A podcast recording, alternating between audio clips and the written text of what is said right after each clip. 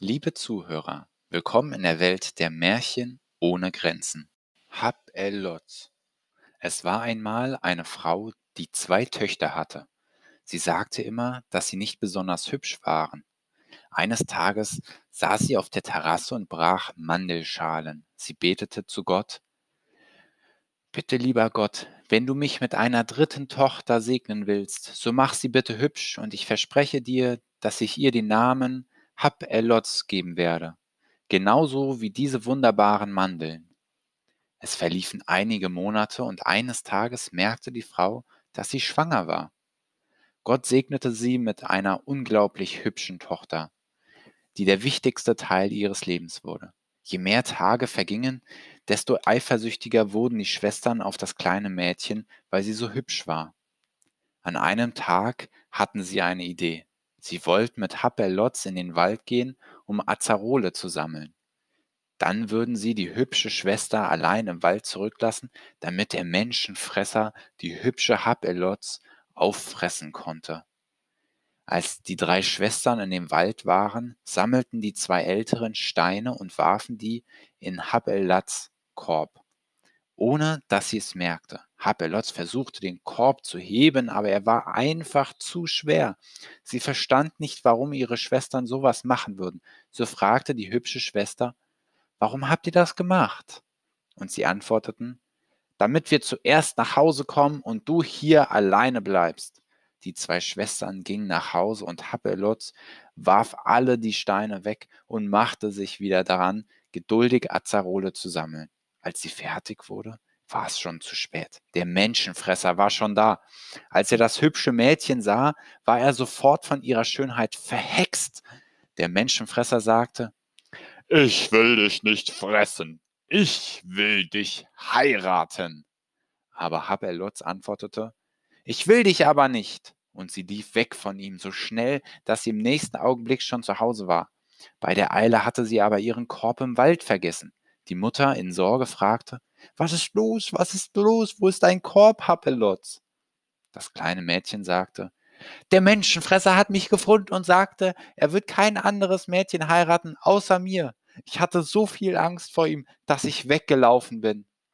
Die Tage vergingen und der Cousin von Haberlotz fragte, ob er sie heiraten kann. Die Familie willigte ein. Als sie auf dem Weg zu ihrem neuen Mann war, tauchte plötzlich der Menschenfresser aus dem Nichts auf, entführte die erschrockene Haberlotz und brachte sie zu seiner Höhle. Ich will dich nicht gegen deinen Willen heiraten.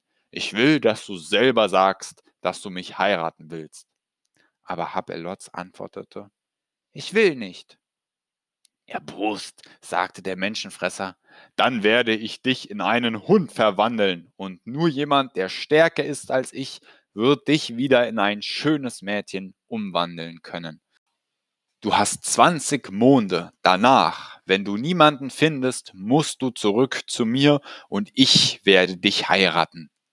Sofort verwandelte der Menschenfresser die schöne Hab el Lotz in einen hinkenden Hund, ohne dass sie sich wehren konnte. Nach einem ganzen Mond war Hab el Lotz endlich wieder in dem Königreich. Vor dem Eingang fand sie viele schöne Schwäne. Die Schwäne erkannten sie wieder und sahen in ihr das schöne Mädchen und nicht den hinkenden Hund. Die Schwäne sammelten sich um Hab el Lotz und fingen aus lauter, lauter Freude an, ganz viele Eier zu legen. Hapelotz nahm diese Eier und brachte sie der Königin, die in dem Schloss wohnte. Die Königin war eine Frau, die Tiere sehr liebte, kümmerte sich um den Hund und befahl dem ganzen Königreich, dass keiner dem Hund wehtun dürfe, weil er die Schwäne schütze. Nur wenn Hapelotz alleine mit den Schwänen war, zog sie ihr Fell aus und zeigte, wer sie wirklich war. Einmal, als sie dachte, dass keiner sie sehen würde, zog sie ihr Hundefell aus und ging in den Teich baden. Der Sohn der Königin spähte sie versteckt aus und sah, dass der Hund eigentlich die schöne Happerlotz war. Er ging sofort zu ihr und sagte, ich habe dich gesehen. Du bist ein Mädchen und nicht ein Hund. In dem Moment wollte Happerlotz keine Geheimnisse mehr haben und erzählte dem Prinz ihre Geschichte, wie sie entführt wurde und dass der Menschenfresser sie verzaubert habe. Der Prinz verliebte sich sofort in das Mädchen und fragte, ob sie ihn heiraten würde. Aber Prinz, der Menschenfresser wird dich doch töten. Aber er sagte, keine Sorge, Hapelotz, ich bin stärker und klüger als er. Der Prinz ging sofort zu seiner Mutter und erzählte der Königin die Geschichte des Hundes und dass er den Hund heiraten wolle. Nachdem sie die ganze Geschichte gehört hatte, war sie einverstanden und organisierte eine riesige, schöne Hochzeit. Als die Hochzeit vorbei war, liefen der Prinz und Hapelot zum Schloss.